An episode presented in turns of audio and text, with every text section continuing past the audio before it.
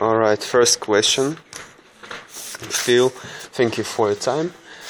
Uh, can you please tell for our, all our listeners, sub- subscribers, your in few words, just in few words, your story in business, how you began, where you began?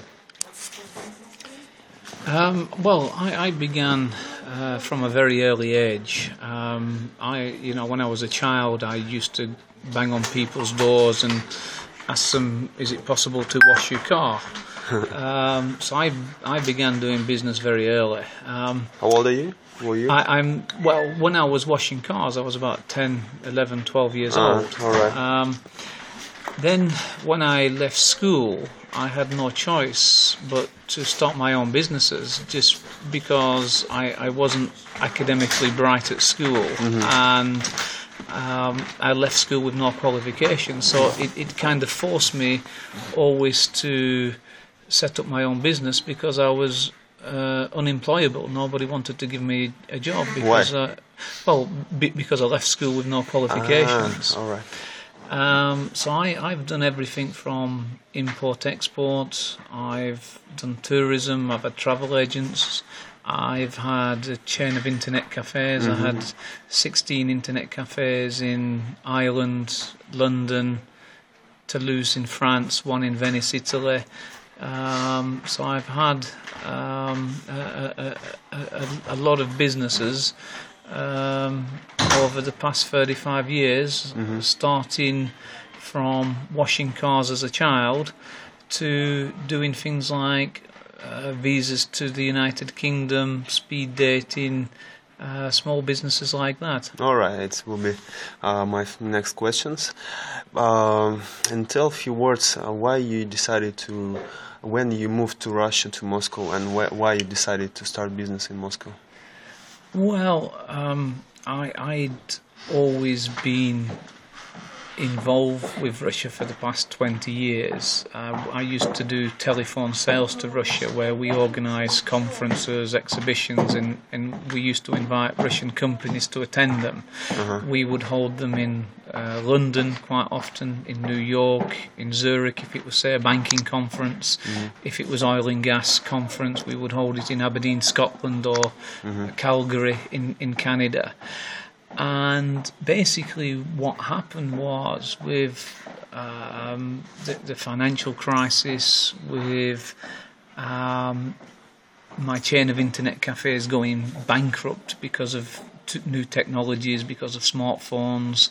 Um, I had to start all over again, and I had to start somewhere, and I wanted somewhere where they didn't have the competition, and I thought, well, I've been doing business kind of in Russia. Okay, I was working in London, um, but my market was the Russian market, and I, I thought, well, Communications there in Russia already, yeah?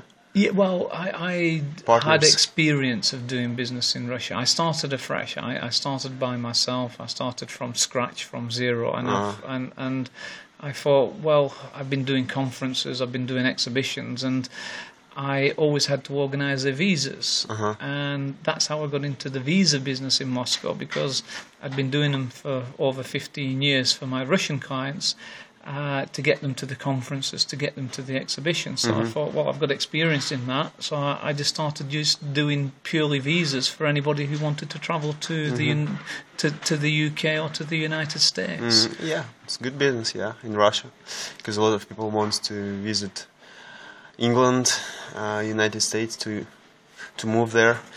Uh, and can you please share uh, what the most successful startups, online businesses, you've started in uh, Russia for the last five, ten years? Um, well, I mean, I've only really had three businesses that I promoted online, and they all went reasonably well. They, they were not great success stories, but they, um, you know, afforded me um, so that I, I, I could afford a holiday or I could travel. So which are there? Well, the, the first business was the visa business, which I still have today. Um, that's organising, as I said, visas to United Kingdom and visas to United States.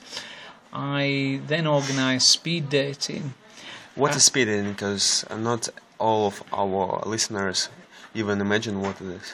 Uh, speed dating is where you meet uh, a person of the opposite sex for four minutes and you chat with them, and then you move to the next person. Um, so you, you might meet 15 ladies or you might meet 15 gentlemen, and you'll have four minutes to chat with them. And if you like each other, you swap telephone numbers and you, you meet for you know cinema or restaurant or um, you know, often people just meet to be friends or f- to be business acquaintances, and, and some people hope to get romantically involved. Yeah, yeah. And uh, what else? A last uh, startup. And the the other startup was Hostel. more like uh, marketing. Marketing. Um, so we would market um, other people's products and services, like the school Mm-hmm. or, or hostels, or um, so basically we would promote. For example, an English school where they taught you English, Mm-hmm. and we would introduce them clients, and they would pay us a commission on any sales. hmm Yeah. Very profitable and effective. Well, not not Not very. always. what what I like about doing business in Russia is you don't need much capital to start a business. The startup costs are very minimal. Basically, you spend ten dollars on hosting, Mm-hmm. dollars on a domain name, um, and and you can start business. And It's due to uh, no competition. It's due to technology and it's due to the internet. Anybody can start a business now. So if you've got a hobby or you've got a good idea or you've got something you enjoy and something that you like, Yeah. uh, turn it into a business. For example, your own e-commerce website. Because I'm teaching my listeners how to start your own e-commerce business. It's quite easy. Any kind of tuition online is uh, perfect. I mean, you can teach English online, you can teach French online, Yeah. you can give business consultancy online, you can do anything over the internet these days. So anything to do with the internet, you you, you, you can do video conferences, for example, over Yeah. Skype for free. Um, so yeah, you can start any business online. Uh, all right. Um, can you please uh, point how do you see the most important things nowadays in business, offline business, online business, or e-commerce business on your on your mind? Well, anything to do with mobile.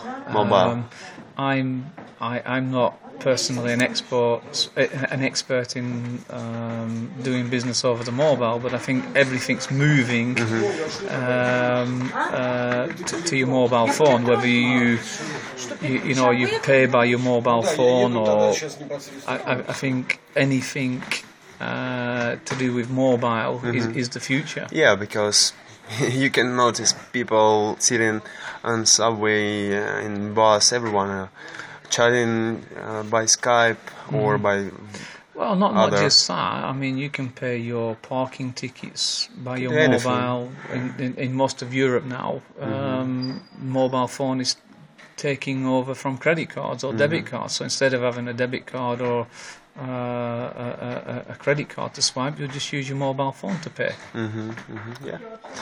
All right. Um, and my almost last question: uh, What's in your own business nowadays in Moscow? Your new ideas, your new tendencies, where you're moving forward. What sphere of business you want to develop now? Well, I I don't try to invent the wheel. I, I try to keep things simple, and I try to look what's happening in America, what's happening in Europe, and try to replicate what has been successful there. Um, so I have a million ideas, um, but it's just the time to be able to implement them. Um, uh, so th- that is a very difficult question to um, answer.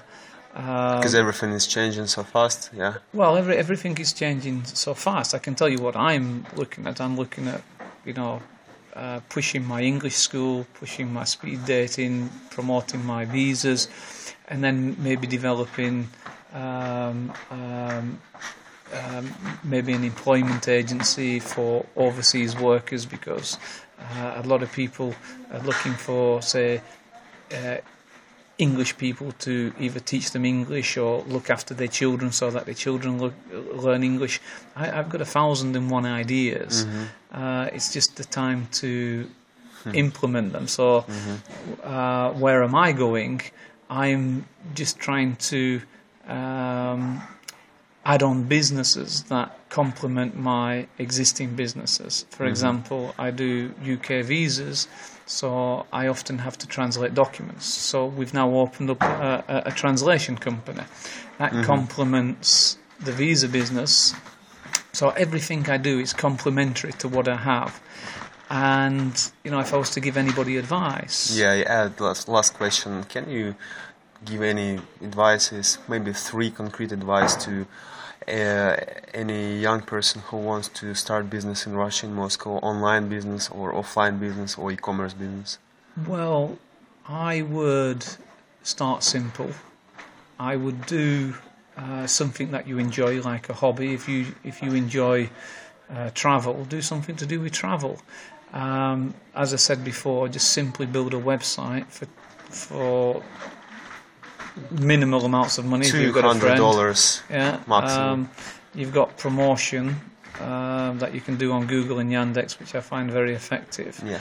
Um, and basically, all you've got to pay for then is your hosting and your domain name, which you can get a, a, hosting package for ten dollars, fifteen dollars a year, yeah. and and you can get a, a domain name for ninety nine rubles. So you, you keep your startups to a minimal, keep things simple, try to look what is happening and replicate what's happening in America or mm-hmm. in, in, in, Europe. in, Europe. Don't try to invent the wheel. Yeah. And don't invest big money. Don't invest what you cannot afford because, you know, I, in any business that I go into, I, I only try to invest my time. Mm-hmm. I don't try to invest money. And then if it doesn't succeed, at least I had a good time trying. Mm-hmm. Yeah, it's good advices, and I think they can be very useful for anyone who will implement them. All right, thank you, Phil, for your time. Thank you for answering my questions, and good luck in your business. Bye. Thank you, Igor.